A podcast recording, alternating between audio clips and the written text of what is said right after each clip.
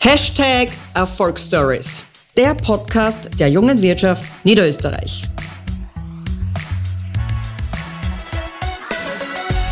Hallo und herzlich willkommen zu einer neuen Ausgabe Hashtag Erfolgsstories, dem Podcast der jungen Wirtschaft Niederösterreich.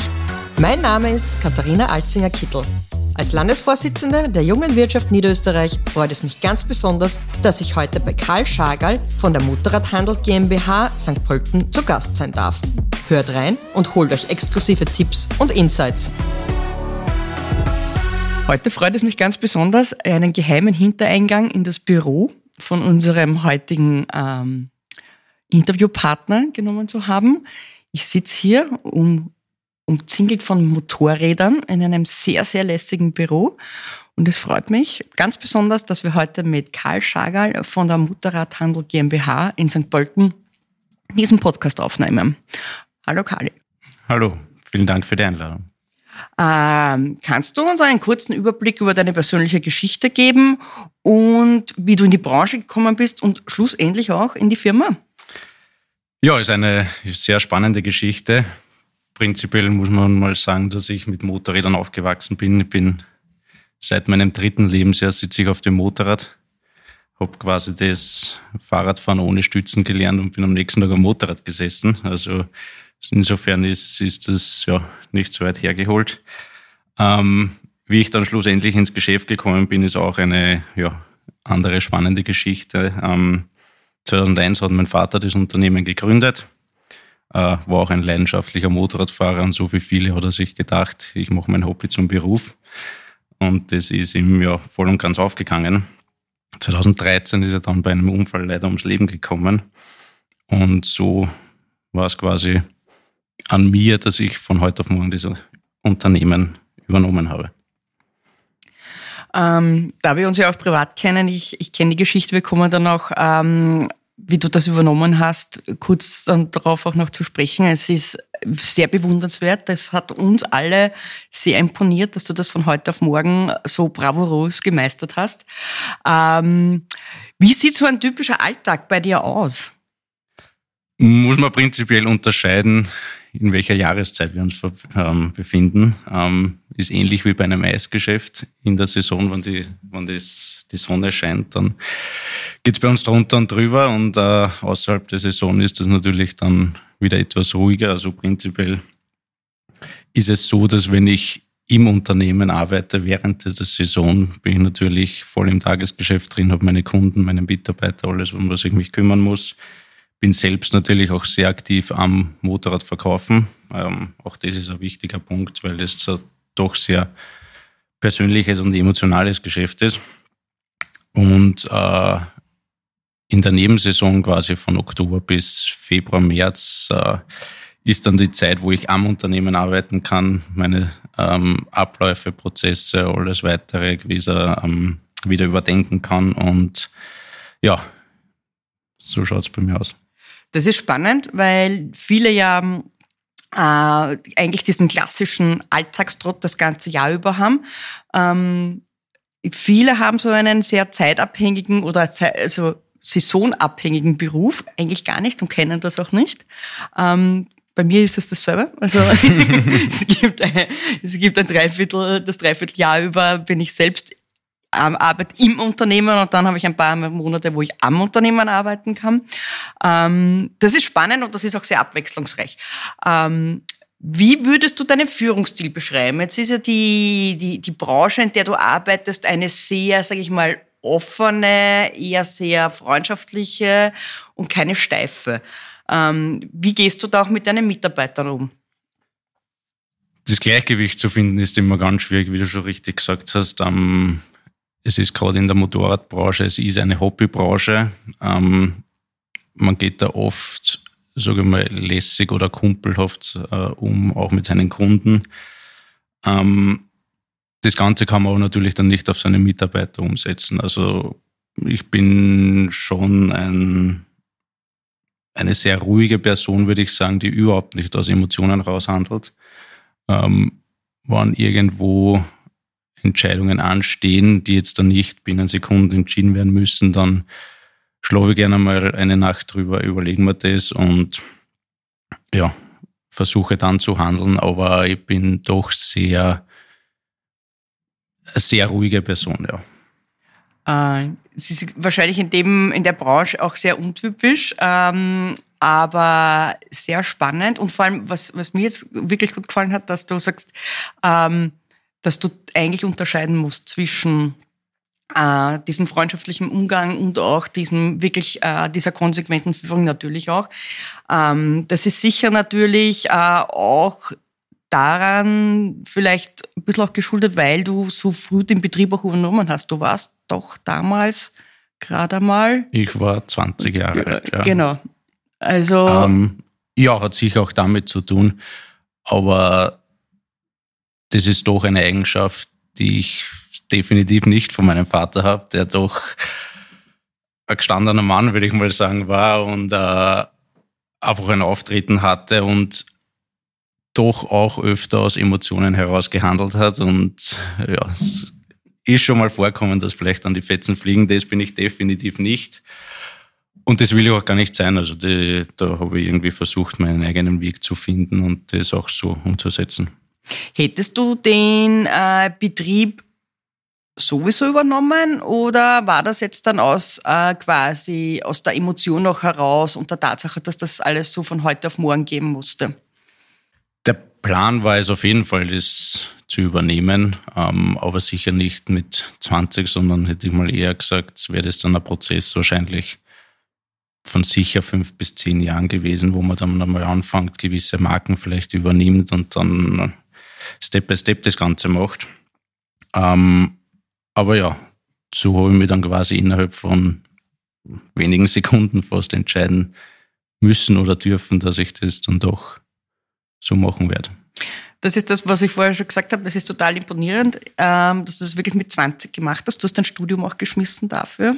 Also es ist bis heute ist, ähm, finde ich das extrem bewundernswert und sowas gehört auch wirklich ähm, einmal bewusst und laut auch gesagt, dass das mit 20 auch keine Selbstverständlichkeit ist, auch so einen Betrieb dann zu übernehmen. Ähm, ich finde das bis heute wirklich mehr als lässig und cool. Und das ist halt auch das gelebte Unternehmertum ein bisschen.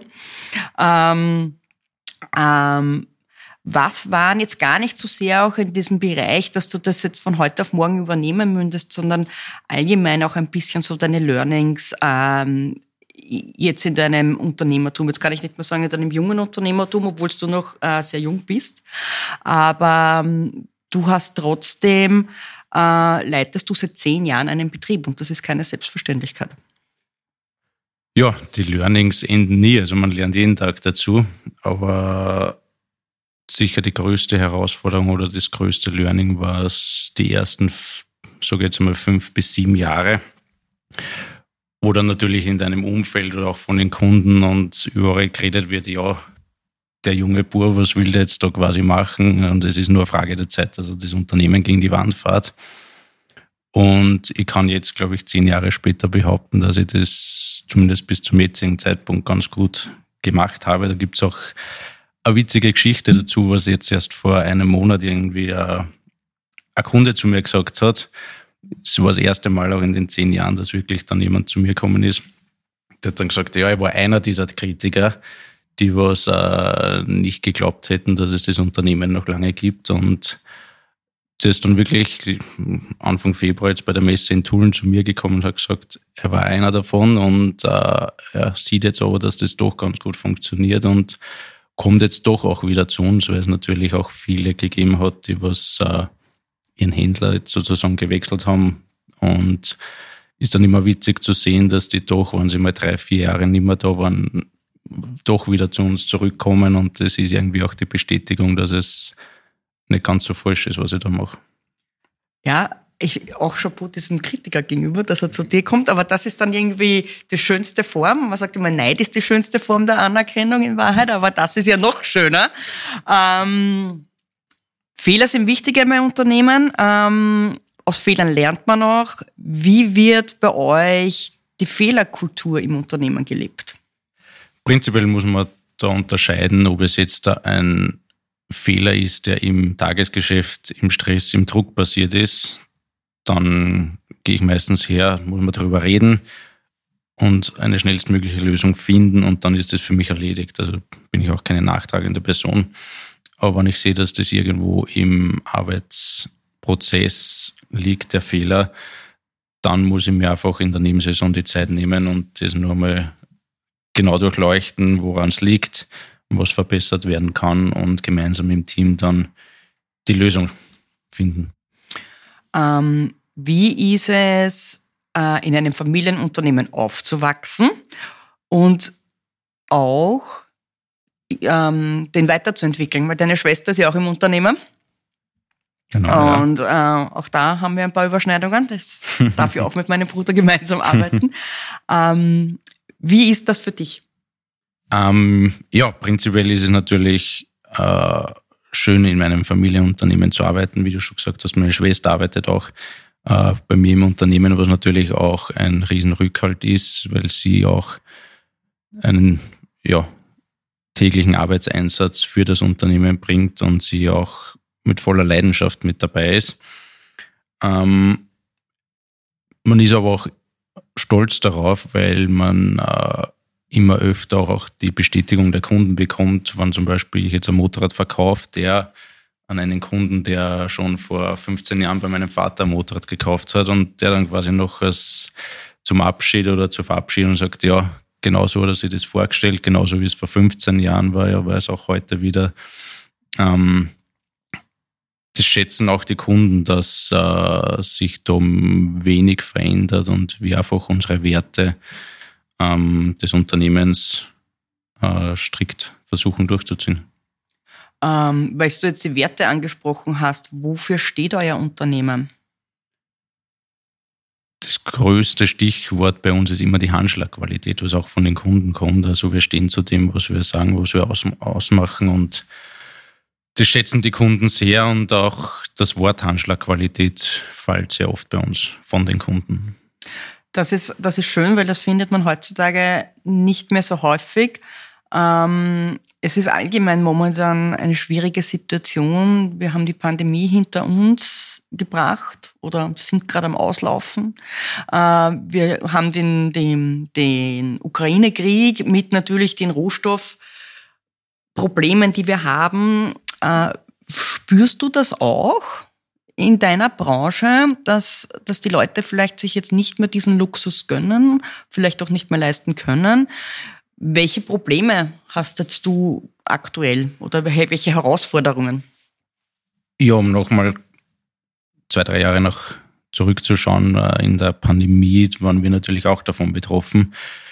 Wir hatten allerdings das Problem, auch wie viele Autohändler, dass wir einfach die Ware nicht bekommen haben wir haben dann für uns entschieden, ähm, dass wir uns stark auf die, auf die Gebrauchtfahrzeuge konzentrieren, quasi viel von privaten Motorrädern ankaufen, um einfach eine Ware da zu haben, weil es schon während der Pandemie äh, so war, dass die Kunden gern Zeit und Geld in das investiert haben, was sie gern gemacht haben oder gerne machen. Und das war für viele einfach dieses Gefühl von Freiheit, sich jetzt ein Motorrad zu kaufen und damit loszustarten.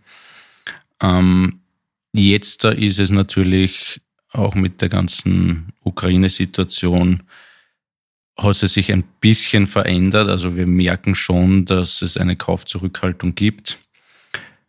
Witzigerweise aber nur in einem gewissen Preissegment. Ich sage jetzt einmal diese Mittelklasse Motorräder zwischen 10.000 bis 20.000 Euro merken wir doch, dass das noch zurückhaltend ist.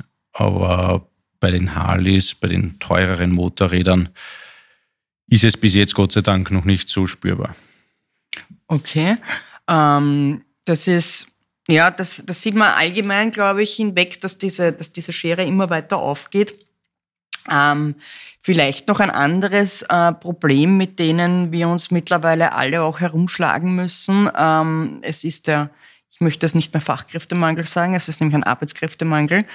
Ähm, wie, wie geht's euch oder wie geht's dir damit? Ähm, macht ihr irgendwas etwas anders als eure, als euer Mitbewerb? Ist natürlich bei uns genauso schwierig. Ähm, vorwiegend im technischen Beruf, also Kfz-Mechaniker. Ähm, ich glaube jetzt nicht, dass wir irgendwie was anders machen, aber ich habe einfach äh, gelernt, dass man sich seine Mitarbeiter auch, man es so nennen darf, selbst heranzüchten muss. Ähm, wir nehmen Lehrlinge auf, wir bilden Lehrlinge aus und man versucht dann natürlich, diese auch im Unternehmen zu halten. Ähm, und das ist meiner Meinung nach eine langfristige Lösung, ähm, sich die Mitarbeiter selbst auszubilden. Ob es irgendwann wieder anders wird, äh, glaube ich ehrlich gesagt nicht. Zumindest in der derzeitigen Situation.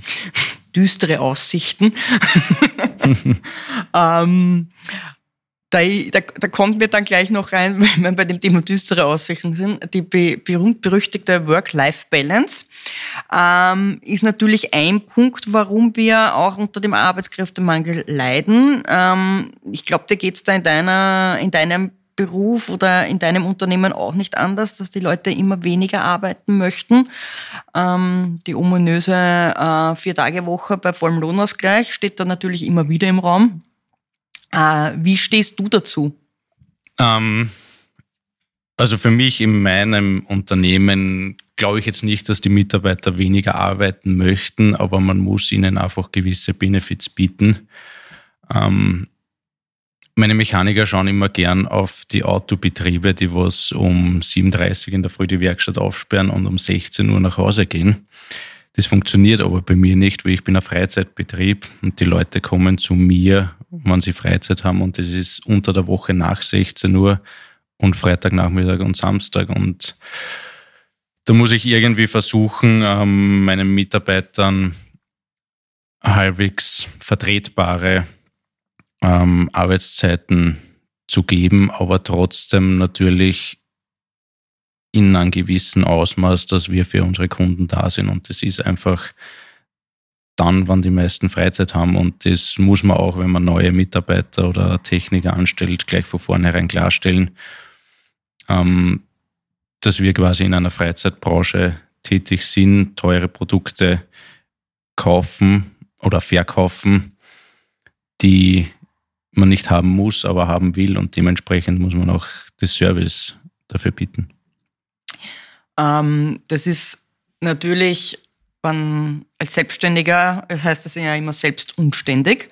Ähm, das ist gerade in deiner Branche mit Wochenende sehr massiv. Ja. Ähm, wie wichtig ist dabei dein privates Umfeld auch ähm, in dem, was du tust und auch wie wichtig ist auch dein privates äh, Umfeld für dein für das Unternehmen, für dein Unternehmerdasein? Spielt natürlich eine sehr, sehr wichtige Rolle. Also es ist in der Anfangsphase war es vielleicht noch etwas anders. Ich habe da immer versucht, ein bisschen introvertiert mir meine Gedanken dazu zu machen und habe auch in der Freizeit mit meinen Freunden, mit meiner Frau, mit meiner Familie, habe ich möglichst wenig über das Unternehmen oder über den Arbeitsalltag gesprochen.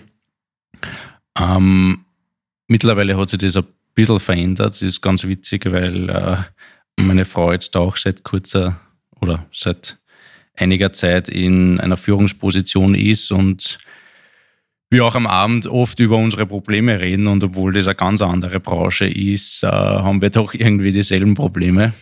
Ähm, aber trotzdem versuchen wir da ein gutes Gleichgewicht zu finden und auch wenn mich meine Kunden immer fragen, ähm, unter Anführungszeichen, was ich in meiner Freizeit tue oder wie viel Motorrad ich fahre, witzigerweise, ich bin letztes Jahr so wenig wie überhaupt noch nie gefahren. Also ehrlich gesagt bin ich dann auch einmal froh, wenn ich kein Motorrad sehe und einmal nichts äh, tue.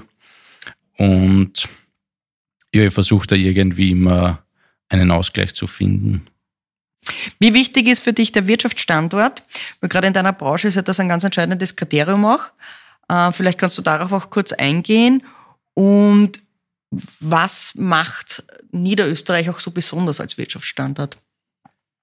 Ja, in meiner Branche ähm, ist Niederösterreich oder St. Pölten natürlich äh, fast perfekter Standort. Also wir haben natürlich viele Kunden aus Wien, aus Oberösterreich, äh, die natürlich eine weitere Anreise haben, aber man muss halt unterscheiden, die fahren ja gern mit dem Motorrad und kommen dann gern zu uns, weil sie über die Wachau fahren können, durchs Waldviertel fahren können oder in den Süden dann Richtung Marizell. Also aus der Sicht äh, ist es schon ein sehr idealer Standpunkt, äh, Standort auf jeden Fall. Ähm, aber auch der Standort St. Pölten ist äh, sehr, sehr gut. Also die Stadt wächst und wächst. Es kommen immer mehr aus dem Wiener Bereich, die nach St. Pölten ziehen. Und ich glaube, für die Zukunft äh, ist das auch ein wichtiger Faktor, weil sich auch die städtische Mobilität verändert. Und da wird meiner Meinung nach auch das Zweirad eine wichtige Rolle dabei spielen. Und man sieht es auch jetzt mittlerweile. Wir haben einige Kunden, die jetzt da ihr zweites Auto, das sie nicht unbedingt brauchen, ähm, verkauft haben und sich ein kleines Motorrad zum Arbeitfahren ähm, gekauft haben. Und da glaube ich einfach, dass sich das am Standort ähm, etablieren wird. Drei Fragen, drei Antworten. Ein guter Unternehmer ist jemand, der seine Mitarbeiter motivieren kann und mit ihnen gemeinsam seine Ziele erreichen kann. Unternehmertum braucht eine Vision, eine gewisse Bereitschaft zum Risiko und Ausdauerfähigkeit. Erfolg ist, wenn du deine Ziele mit deinem Team gemeinsam erreichst. Ähm, vielleicht eine ganz kurze Frage noch. Wie siehst du die Zukunft? Ich meine, ich weiß von der ersten E-Harley. Ähm, aber wie glaubst du, dass sich das in den nächsten Jahren entwickeln wird? Werden wir alle nur noch auf Elektromotorrädern fahren? Ist ein sehr, sehr spannendes Thema. Also, wie du richtig sagst, Harley ist oder hat seit äh, drei oder vier Jahren jetzt mittlerweile ein Elektromotorrad. Ob es jetzt der Kassenschlager ist, äh, kann ich bestätigen, ist es leider nicht. Ähm, hat aber auch damit zu tun, dass ich glaube oder dass man unterscheiden muss, ob es ein Elektromotorrad ist, das ich in der Freizeit benutze, oder ein Elektroroller zum Beispiel, mit dem ich in die Arbeit fahre. Meiner Meinung nach wird sich ein Elektromotorrad nicht durchsetzen, weil du willst irgendwo in die Berge fahren, irgendwo ans Land fahren und da wird es einfach nie diese Ladeinfrastruktur geben. Ähm, anders ist es aber natürlich, sieht man jetzt äh, mittlerweile auch in St. Pölten immer mehr und mehr die Elektroroller, die man als ähm, Arbeitsfahrzeug sozusagen äh, verwendet. Da ist es auf jeden Fall denkbarer, dass hier äh, äh, Markt da sein wird. Wobei spannend wird, was jetzt passiert mit den E-Fuels, die immer mehr und mehr in Gespräche kommen, ob es jetzt da wirklich so ist, dass es ab 2035 keine Verbrenner mehr gibt oder ob doch die E-Fuels äh, eine Chance haben, werden wir sehen, aber ich denke, dass das auf jeden Fall eine Lösung sein könnte. Danke für den Blick in die Zukunft. Ähm, vielleicht jetzt noch zum Abschluss. Welchen Tipp kannst du den Unternehmerinnen und Unternehmern auf ihrem Weg zum Erfolg mitgeben? Prinzipiell Geduld. Man, auch wenn man gerade am Anfang viele Ideen und Visionen hat, man kann das nicht von heute auf morgen erreichen. Ähm, so wie viele immer sagen, das Ganze ist kein Sprintrennen, sondern ein Marathon, den man langfristig denken muss. Aber man muss gewisse Ziele und Visionen haben und äh, sich diese Ziele realistisch stecken in gewissen Abläufen und oder Abständen. Und das, glaube ich, ist doch äh, wichtiger Punkt, den man immer im Hinterkopf behalten muss. Ja, das ist ein sehr schönes äh, gedankliches Bild, das du uns geliefert hast. Das ist kein Sprint, das ist ein Marathon. Das ist sehr, sehr schön. Ähm, ich bedanke mich bei dir, dass du uns hier in deinem Büro willkommen geheißen hast und uns solche wirklich interessanten Einblicke auch in dein Leben und in dein Unternehmen gewährt hast. Und ich freue mich schon sehr, wenn wir uns demnächst wiedersehen.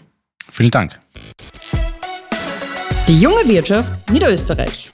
Wir sind eure Interessensvertretung, euer Netzwerk zum Erfolg und Service in Niederösterreich.